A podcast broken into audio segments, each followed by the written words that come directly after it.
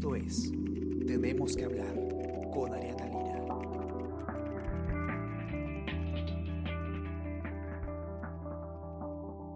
Hola, hola, ¿qué tal? Buenos días. Espero que estén comenzando muy bien su día. Yo soy Ariana Lira y hoy tenemos que hablar del paro agrario que ustedes ya deben haber escuchado. eh, se está desarrollando en Ica. Eh, se han bloqueado cuatro tramos de la Panamericana Sur y esto a raíz de las protestas de, trabajadores del sector de, eh, de agroexportación en la región que básicamente lo que están demandando son mejores condiciones laborales y están denunciando el incumplimiento de, los derechos justamente laborales en este sector. Eh, los testimonios eh, son bastante llamativos y bastante preocupantes. Y en general lo que están demandando estos trabajadores es la derogación de la ley de promoción agraria, eh, porque justamente esta ley fue, eh, digamos, prorrogada su vigencia hace poco, pero vamos a ver qué es lo que está pasando y el detalle nos lo va a contar Gladys Pereira. Eh, ustedes la conocen muy bien a Gladys, que es además periodista de Nacional del Diario, porque ella es la que está haciéndole seguimiento al tema y vamos a ver qué es lo que está pasando en ICA eh, en sencillo y, y más o menos cómo va el tema de la solución, ¿no? Que por lo visto no hay una en el horizonte cercano. ¿Qué tal, Gladys? ¿Cómo estás? Bienvenida. Hola Ariana, ¿cómo estás? Muchas gracias. Hola también a todos los que nos escuchan en el podcast. Y sí, hoy estamos con una situación un poco más complicada. Ya es el tercer día del paro agrario en Ica. Como bien mencionaste, inició la madrugada del lunes. Un grupo de trabajadores del sector agro- agroindustrial eh, tomaron algunos tramos de la carretera Panamericana Sur, cuatro tramos específicamente, más o menos desde el kilómetro 289 eh, perdón, desde el 237 hasta más o menos el kilómetro 321, cuatro tramos distintos, donde eh, han tomado la carretera, han bloqueado el, el tránsito en ambos sentidos y hay eh, decenas de, de buses, de camiones y muchos pasajeros que han quedado varados. Ahora, eso es lo que, lo que primero llamó la atención en cuanto al paro, pero eh, su, su protesta es más profunda, no, no viene solamente con, con la toma de la carretera, sino que, como bien mencionaste, están denunciando una serie de incumplimientos a sus derechos laborales, específicamente en el tema del pago eh, y, por ejemplo, el tema de la CTS, la gratificación. Eh, la ley eh, que contempla el trabajo en el sector agrario es la Ley de Promoción Agraria, que fue publicada en el año 2000. Se le conoce también como Ley eh, Klimper. De hecho, así hay muchas personas que la mencionan porque fue promovida por José Klimper cuando era ministro de Agricultura, ya en, el año 2000, por cuando Alberto Fujimori era presidente. Pero esta ley fue prorrogada en el, en el año 2010 eh, por 10 años más hasta eh, y vencía, eh, se supone que en, en el 2020, pero el año pasado, en diciembre del año pasado, eh, en el- durante el gobierno del expresidente Martín Vizcarra, se volvió a prorrogar. Con esta nueva prórroga, la ley tendría vigencia hasta el 2031. Ujú. Eso Ahora, que es- ¿cuál es el, problema con, con esta? A ver, digamos, la ley eh, flexibiliza el, el la- digamos, el régimen laboral del sector agrario. No sé si podrías explicarnos como cuál es la intención de por qué se flexibiliza y, y cuáles, digamos, cuáles son esas como recortes, ¿no? De, de Claro. beneficios laborales. Claro, lo que pasa es que eh, esta ley, se, cuando se promulgó, la idea era eh, un poco promover el sector eh, agroindustrial, mejorar las exportaciones, y para eso se, se consideraba un régimen especial a los trabajadores que ingresaban, en, en- que trabajaban en este sector. Un poco haciendo eh, la comparación con lo que ocurrió también con la ley de trabajadoras eh, del hogar. Tenían un régimen especial que tenía unas condiciones laborales distintas a las condiciones del régimen privado general, que es el que la mayoría de peruanos trabaja, ¿no? Los que están en el sector formal, obviamente.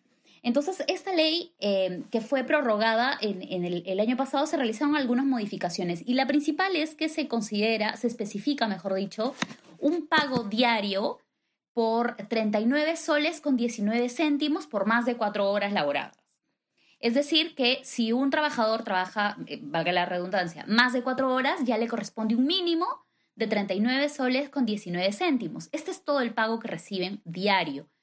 No tienen CTS, no tienen gratificación. ¿Por qué? Porque se supone que en estos 39 soles ya está incluido ese valor por la compensación de tiempo de servicio y por las gratificaciones. A diferencia de eh, el, sector eh, laboral privado, el regular, que además del pago tienen una CTS y tienen las gratificaciones de Navidad y de, y de 28 de julio. Em, en este caso, todo eso está incluido en el pago diario. El problema es eh, que esta norma, según lo que denuncian un montón, hay un montón de, testimonios, como mencionabas, que no se cumple. Primero porque la ley considera que es un pago mínimo de 39 soles con, con 19 céntimos por más de cuatro horas. Pero ¿qué pasa? Que muchos dicen que trabajan 10 horas, 12 horas y se les paga esos 39 soles. Entonces, a la larga, están trabajando casi el doble o em, por 39 soles, que esto al, al, mes llega a ser un poquito más de 1.200 soles. Y esto ellos no tienen ya, además, CTS, porque, como, como se mencionó, ya está incluido en, el, en este pago diario. Pero el problema es no solamente de la ley, sino que también el cumplimiento. Como ocurre en, con muchos sectores laborales de nuestro país, hay un problema de fiscalización. Y lo que denuncian los trabajadores es que no solamente la ley eh, que consideran que no eh, cumple con, sus derechos laborales plenos, sino que encima no se fiscaliza.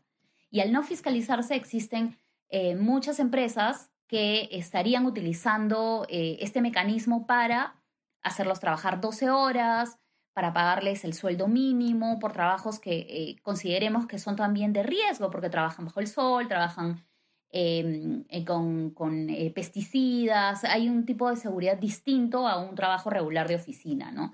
Además, como te mencionaba, el tema de la em, poca fiscalización que denuncian muchos trabajadores es que eh, algunas empresas, según su denuncia, obviamente, contratan a unos intermediarios que son las services. Entonces, las services, El tema de las services ha resultado crucial en este, en esta, en este tema, ¿no? Parece que es, digamos, el vehículo en la práctica que permite eh, eh, que se generen estos abusos, ¿no? ¿En qué consisten esos servicios? ¿Qué significa? Bueno, conversando con el gobernador regional de Ica, eh, Javier Gallegos, él nos contaba que efectivamente em, con el tema de las servicios ocurre que hay muchas empresas que son informales, esto sí hay que mencionarlo, que no están dentro de la asociación de gremios de, eh, agroindustria, que es un sector que tiene empresas formales, que está también, ahora vamos a mencionar su posición respecto a este paro, pero hay un grupo de empresas que no son formales y que utilizan la intermediación de las services para pedir a, las services el contrato eh, por un número eh, determinado de personas y estas services se queda con un porcentaje de eh, los 39 soles. En la práctica, el trabajador puede ganar 20 soles, puede ganar 15 soles, y esto es según el testimonio del, mismo gobernador regional, porque las servicios se quedan con esta parte. Entonces, eh, eh, finalmente el trabajador no termina recibiendo lo que le correspondería por la ley, incluso con esta ley que está siendo criticada, pero ni siquiera se termina de cumplir por esta intermediación. Por eso también los manifestantes exigen que se elimine la intermediación de las, servicios, de las services para que ellos puedan em, coordinar directamente con los empleadores sus sueldos, ¿no? que es lo que debería de, hecho realizarse para que pueda, eh, sin existir una tercera persona que les eh, tome parte de la remuneración por por estos contratos. O también se denuncia que existen contratos a destajo, que no les pagan directamente el día, sino por, no sé, por porcentaje de lo que puedan cosechar, etc. Entonces la situación es bastante irregular. Y por un lado se está pidiendo efectivamente la derogación de la ley y del decreto de urgencia del año pasado que se prorrogó hasta el 2031. Y por otro lado también que se mejore la fiscalización, porque incluso si la ley eh, se cumpliera a cabalidad, también hay un sector que, denuncia que ni siquiera se cumple.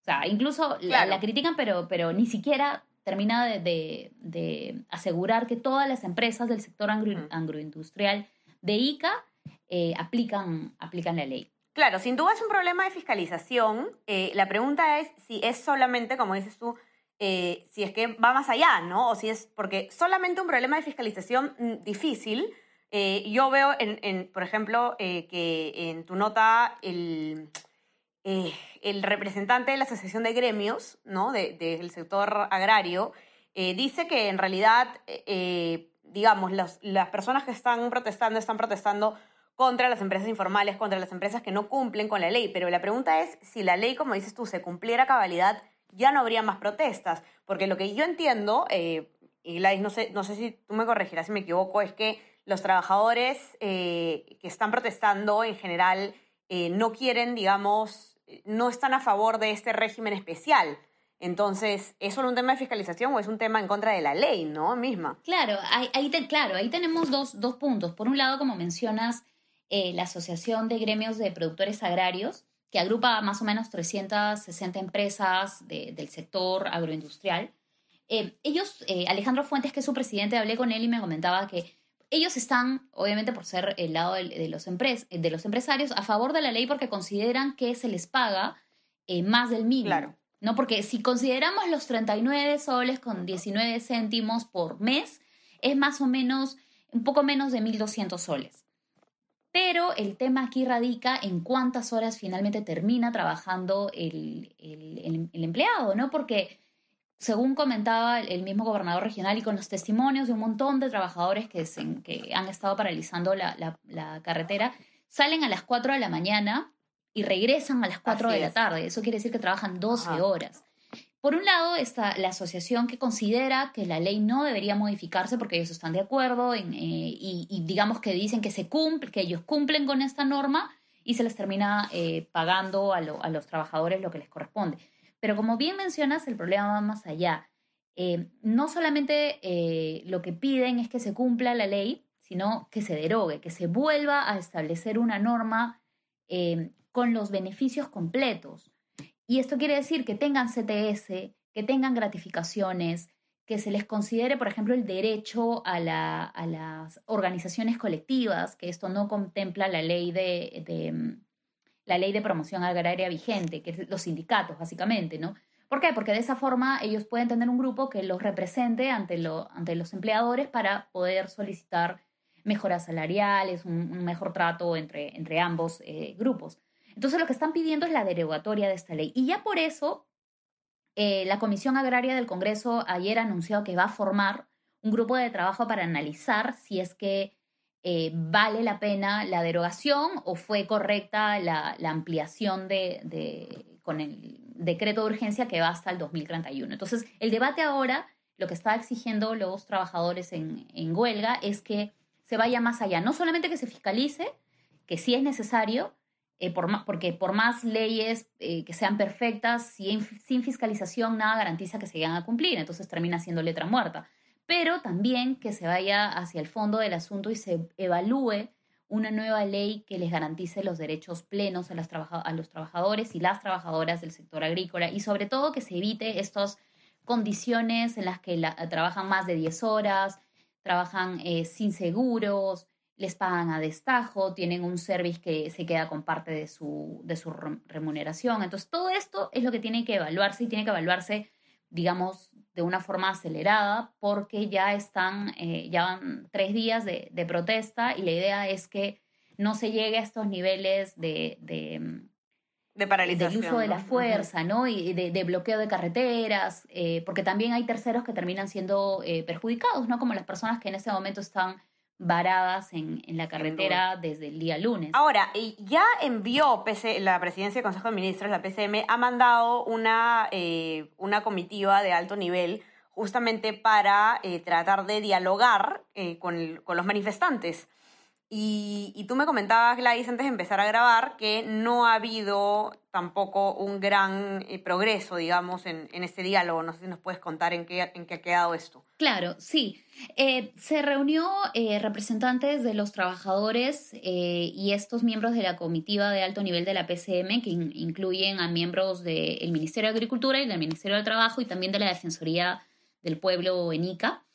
Eh, han tenido una primera reunión que duró un poco más de dos horas, pero no se ha llegado a una solución, digamos, en la mesa de diálogo, porque los trabajadores exigen eh, soluciones. Entonces, lo que ellos mencionaban, según conversamos con la Defensoría, eh, que estuvo presente en las reuniones, es que los trabajadores consideran que los representantes del Ejecutivo que acudieron a escucharlos no les presentaban soluciones a sus pedidos específicos. Sus pedidos específicos son derogar la ley, y garantizar eh, un trabajo justo y con, todos los derechos que les corresponden. Pero ellos mencionaban que el Ejecutivo no les tenía soluciones. Entonces, esta primera reunión, consideremos que las mesas de diálogo eh, lamentablemente no son inmediatas, no se llegan a acuerdos eh, de una forma tan apremiante como se necesitaría, pero la idea es que hoy, a lo largo del día, puedan volver a reunirse y, tal vez encontrar un punto en el que puedan concertar ambas partes, ¿no? La primera sesión, digamos, de esta mesa de diálogo no ha tenido frutos, pero por lo menos se ha instalado y que tal vez eso sí es una buena noticia, ¿no? Porque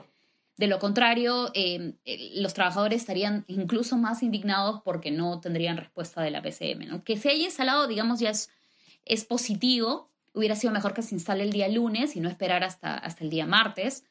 Eh, pero ya están encaminados hacia un diálogo y la idea es que sigan evaluando una solución eh, que pueda tener beneficios para los empresarios y también para los trabajadores, ¿no? Y finalmente que se pueda desarrollar la, la actividad de la agroindustria, agroindustria en, Así es.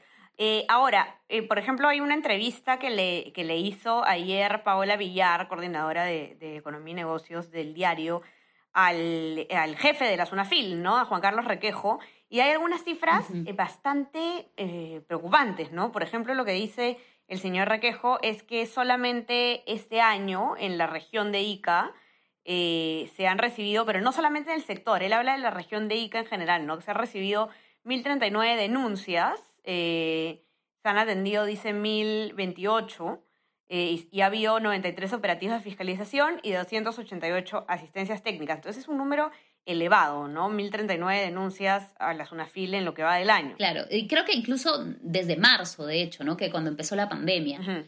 Y sí, efectivamente, la SUNAFIL también ha tenido, eh, ha, explicado que debido a la situación de emergencia, en algún momento tuvieron algunos problemas para poder eh, realizar la fiscalización en todos los ámbitos laborales del país, pero han ido desarrollando o aumentando su número de fiscalizadores para poder alcanzar y, llegar a escuchar a todos los trabajadores que presentan una queja.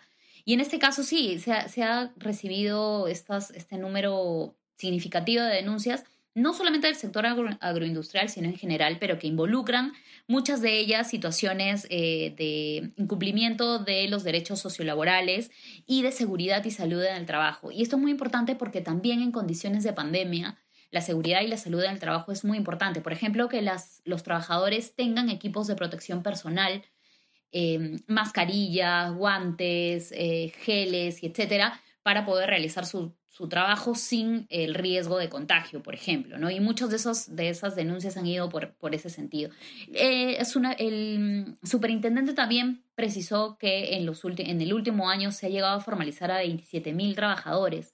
¿Por qué? Porque ellos habían recibido eh, las, las denuncias de que no todos los trabajadores estaban en planilla. Y este punto es bien importante porque para garantizar que la ley se cumpla, independientemente si la ley eh, necesita ser cambiada de fondo o no, pero para garantizar que se cumpla es necesario que los trabajadores estén en planilla. Si no están en planilla, no eh, se les reconoce eh, este, este, pago específico de 39 soles con 19 céntimos. Entonces, por ejemplo, ahí es importante que la SUNAFIL sí haya logrado la formalización de 27 mil trabajadores porque se asegura que por lo menos ellos ya están en planilla que es, digamos, el primer paso para garantizar sus derechos. Entonces, igual se, Sunafil reconoce que también necesita seguir avanzando en la fiscalización, que es lo que también se pide, porque por más que las leyes estén, eh, sean las mejores del mundo, sin fiscalización... Así es, terminan siendo un saludo a la bandera. No se, va a lograr. Claro, no se termina beneficiando al trabajador. Así es, correcto. Entonces, nada, Gladys, a seguir de cerca el tema, seguro nos vas a mantener eh, bien informados y los que quieren leer a detalle qué es lo que está pasando en el caso de ICA pueden leer la, la nota eh, de la versión impresa eh, de Gladys y también pueden leer todas las notas que están en nuestra web, elcomercio.pe, para que puedan enterarse de qué es lo que está pasando.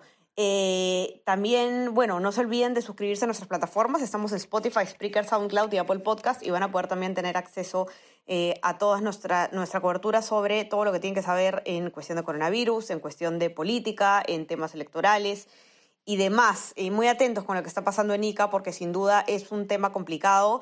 Eh, es un tema que se tiene que atender rápidamente y es un tema también, Gladys, que puede terminar siendo una papa caliente para el, flamante gobierno de, de, Francisco Sagasti, ¿no? Recién entra y, se, y se, se, topa con este conflicto social sin duda muy importante. Claro, la idea es que, que el gobierno, bueno, ya está la PCM ahí, pero que lleguen a una, a una solución y que no se demoren tanto, ¿no? Porque según lo que también denunciaban los trabajadores es que ellos ya venían pidiendo desde hace bastante tiempo reuniones y denunciando que consideraban que la ley no les beneficiaba. Entonces, no son situaciones que aparecen de la noche a la mañana, aunque aparentemente así parezca porque de un día para el otro se cierran las carreteras, sino que son situaciones que se van generando, se van generando hasta que terminan de explotar y la idea es que los conflictos sociales no lleguen a ese nivel. Entonces el gobierno, como bien mencionas, tiene la tarea de eh, conversar, primero conversar con empresarios, con trabajadores y poder llegar a un punto en el que todos salgan beneficiados. Así es, vamos a ver que, cómo, cómo se maneja este tema tan importante. Eh, nada, así que ya saben, ahí tenemos toda la información y manténgase conectados. Gladys, te mando un abrazote, que tengas un lindo día. Chao. Cuídense todos. Chao, chao.